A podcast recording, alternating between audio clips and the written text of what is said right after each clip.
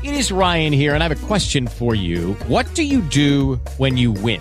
Like, are you a fist pumper? A woohooer, a hand clapper, a high fiver. I kind of like the high five, but if you want to hone in on those winning moves, check out Chumba Casino. At ChumbaCasino.com, choose from hundreds of social casino style games for your chance to redeem serious cash prizes. There are new game releases weekly, plus free daily bonuses. So don't wait. Start having the most fun ever at ChumbaCasino.com. No purchase necessary. VGW. Void were prohibited by law. See terms and conditions. 18 plus. Judy was boring. Hello. Then Judy discovered ChumbaCasino.com. It's my little escape. Now Judy's the life of the party. Oh, baby, Mama's bringing home the bacon. Whoa, take it easy, Judy. The Chumba life is for everybody. So go to ChumbaCasino.com and play over 100 casino style games. Join today and play for free for your chance to redeem some serious prizes. ChumbaCasino.com.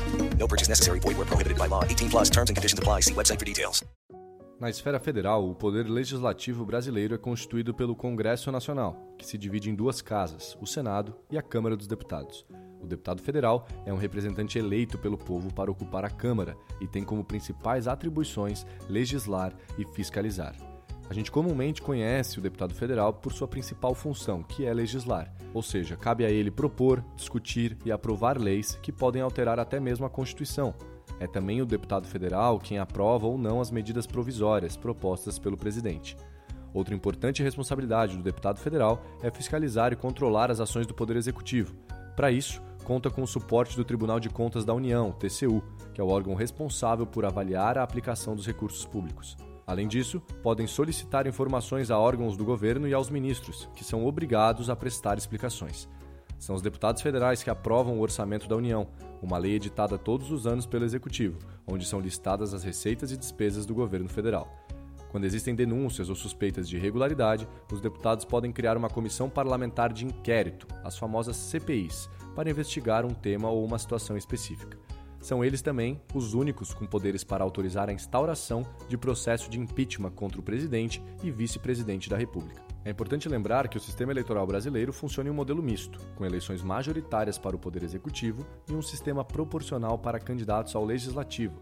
No sistema majoritário é bastante simples: vence o candidato que tiver a maioria dos votos. Já no sistema proporcional, é feito um cálculo que leva em conta alguns fatores, como o quociente eleitoral.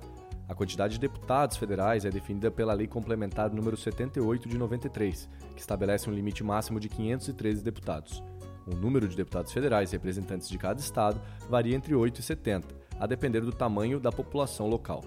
A distribuição das vagas é calculada com base em dados do Instituto Brasileiro de Geografia e Estatística, IBGE, e pode ser ajustada no ano anterior a cada eleição.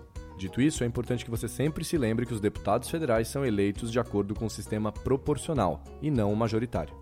Se você está com vontade de se tornar um deputado federal, saiba que, como representante do povo na Câmara, você vai ser eleito por um mandato de quatro anos, não existindo limite de vezes em que você pode ser reeleito consecutivamente. Mas para concorrer ao cargo, é exigido que o cidadão cumpra uma série de pré-requisitos. Primeiro, possuir nacionalidade brasileira. Segundo, estar em pleno exercício dos direitos políticos, ou seja, ter atingido a maioridade, ser eleitor, estar em dia com as obrigações militares, no caso dos homens, e caso tenha sofrido condenação criminal transitada em julgado, ter cumprido totalmente a pena. Terceiro, ter domicílio eleitoral no estado em que pretende concorrer. Quarto, estar filiado a um partido político, e é preciso também que o candidato tenha sido escolhido para concorrer ao cargo na sua convenção partidária. Quinto, ter a idade mínima de 21 anos a serem completados até a data oficial da posse. É importante que você saiba também que atualmente cada deputado federal recebe um salário bruto de R$ 33.763. Além do salário, esse parlamentar tem direito ainda a um auxílio moradia de R$ 4.253 ou a morar em um dos apartamentos funcionais pertencentes à Câmara dos Deputados. São 432 no total.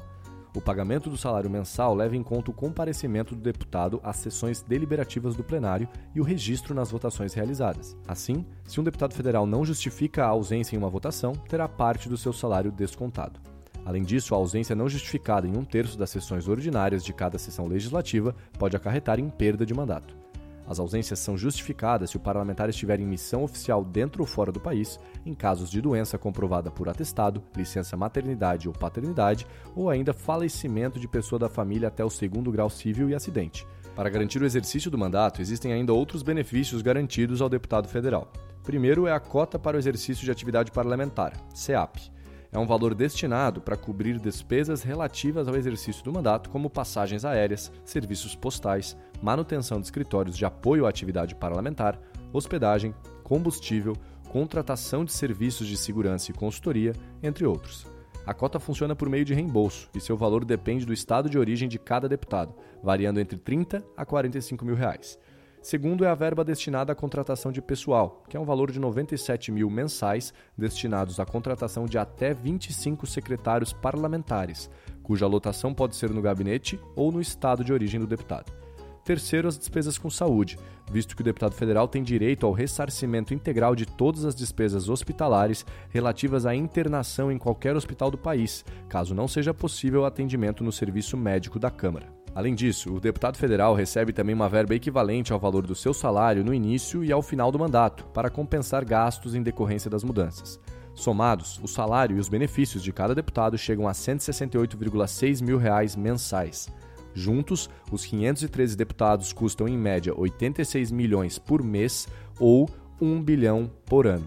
Se você gostou desse conteúdo e quer aprender muito mais sobre esse assunto e outros, acesse o maior portal de educação política do Brasil, politize.com.br.